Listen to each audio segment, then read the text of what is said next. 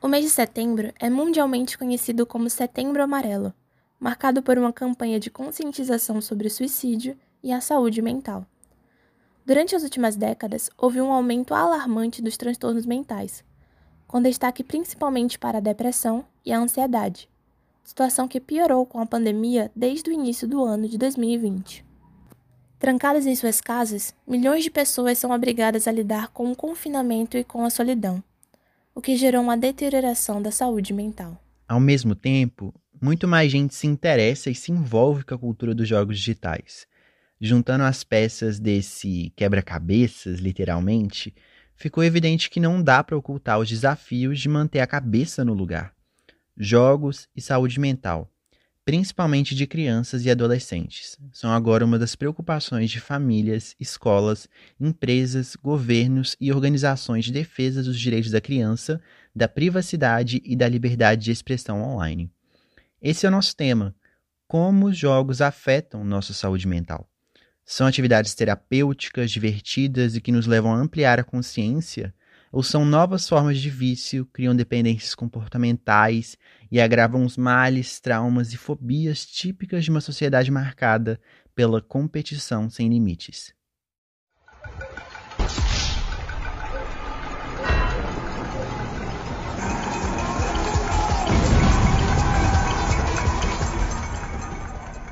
Pode Play, o podcast da Games for Change América Latina.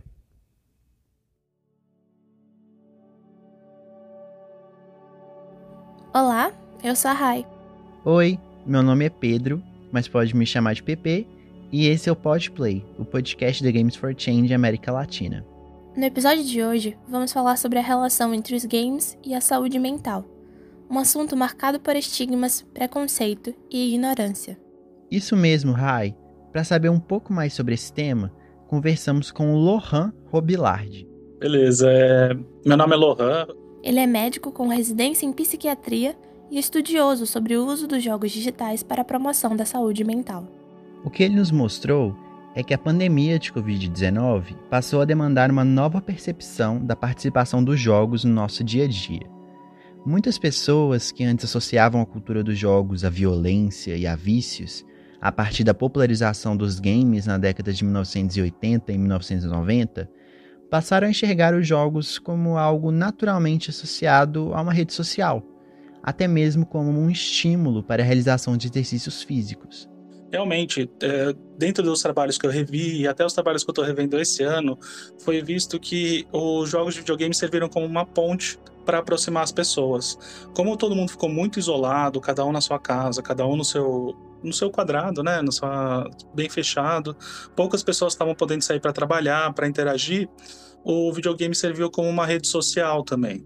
Então, jogos de celular que são de graça, são mais fáceis de é, entrar, de poder ter contato com o jogo, acabaram se tornando uma forma das pessoas terem uma interação social melhor.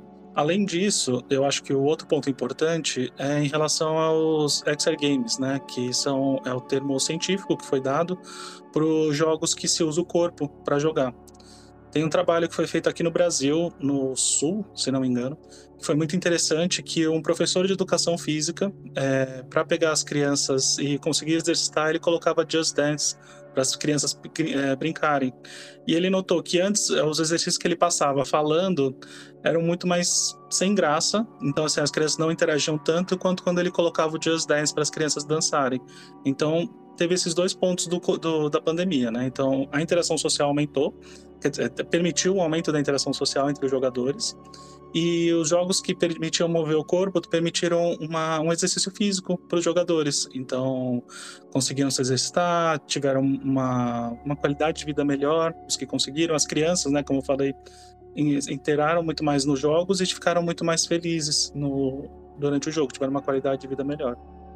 Apesar dos benefícios que os games estão proporcionando durante o isolamento social, podemos observar uma certa ambivalência em relação a esse uso. Isso acontece pois as motivações para o ato de jogar, a frequência e as implicações psicológicas podem tornar os jogos prejudiciais à saúde mental. Exato, Rai. O Lohan explica que existe um sistema de recompensa por trás dos games e esse prazer inicial sentido pelo jogador pode se transformar em dependência. Por isso, o uso intenso e de maneira irrestrita deve ser evitado, para preservar inclusive a estrutura cerebral de possíveis lesões foi visto, né, que os jogos de videogame, eles têm um comportamento muito parecido com o de recompensa. Então, os jogos são programados para ter uma dificuldade, o jogador passar essa dificuldade e sentir uma recompensa de ter feito isso. Então, ele trabalha muito com o sistema de recompensa do nosso cérebro. Então, ele dá um prazer, ele dá uma sensação boa de acordo com isso, por causa do nosso sistema de recompensa que envolve, envolve liberação de dopamina, serotonina e uma estrutura cerebral que envolve o lobo temporal e o lobo frontal. Esse sistema de recompensa já foi visto através de várias imagens que ele é muito mais ele fica bem ativo nas pessoas que estão jogando. No trabalho que eu fiz, foi, é, foi visto que as pessoas que desenvolveram uma dependência de jogos eletrônicos, né, de videogame, eles acabaram usando o jogo como uma forma de se automedicar.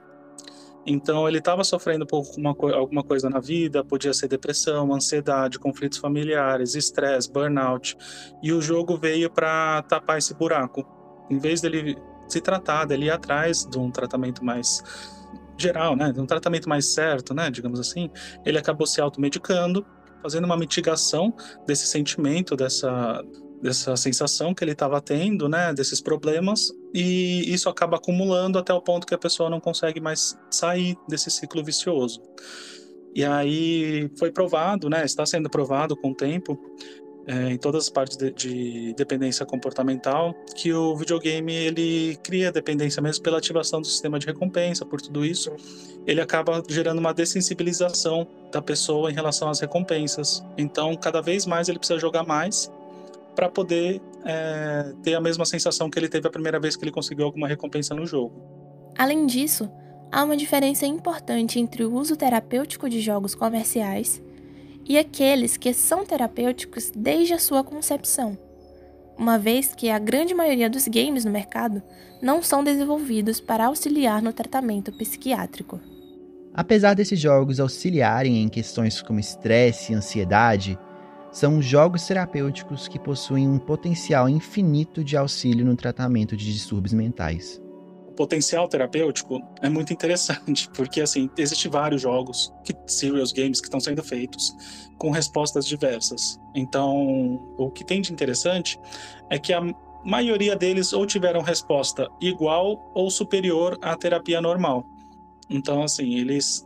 Poucos deles tiveram uma, uma, uma resposta abaixo do, do esperado. Comparando com a terapia normal, né? Com psicoterapia, com fisioterapia, com essas coisas. Por quê, né? O que está sendo visto em relação a isso? Principalmente com jovens e adultos jovens e crianças. O jogo ele traz um engajamento maior por parte do paciente.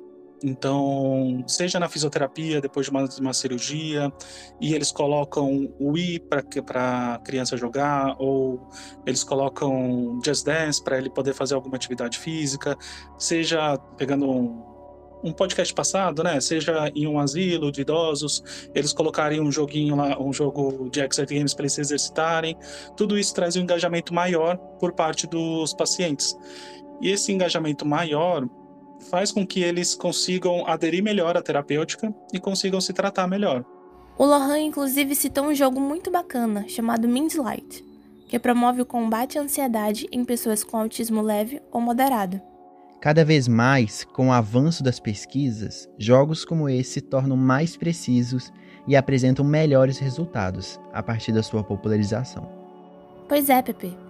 É importante uma análise cuidadosa a respeito do papel e da importância dos games para a sociedade contemporânea.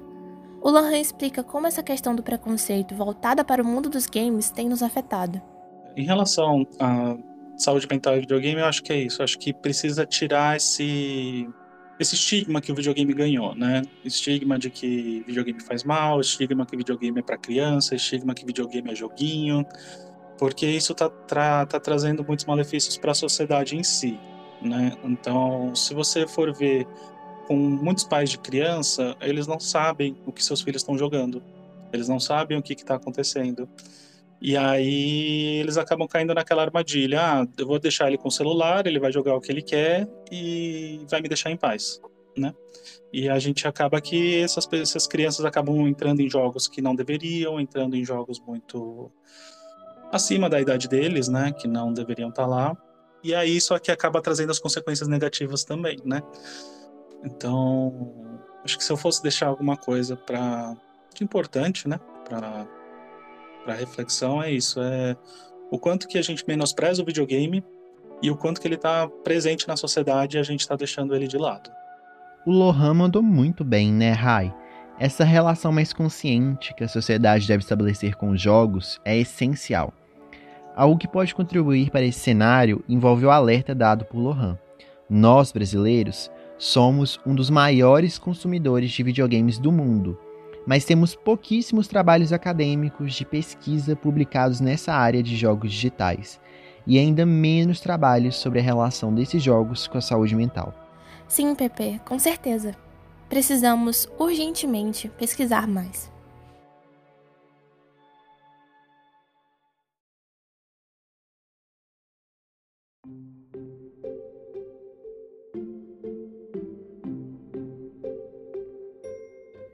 Então é isso, pessoal. Termina aqui mais um episódio do Podplay, o podcast da Games for Change América Latina, produzido no Departamento de Cinema, Rádio e TV da Escola de Comunicação e Artes da Universidade de São Paulo, e apresentado por Pedro Reis e Raíssa Anjos.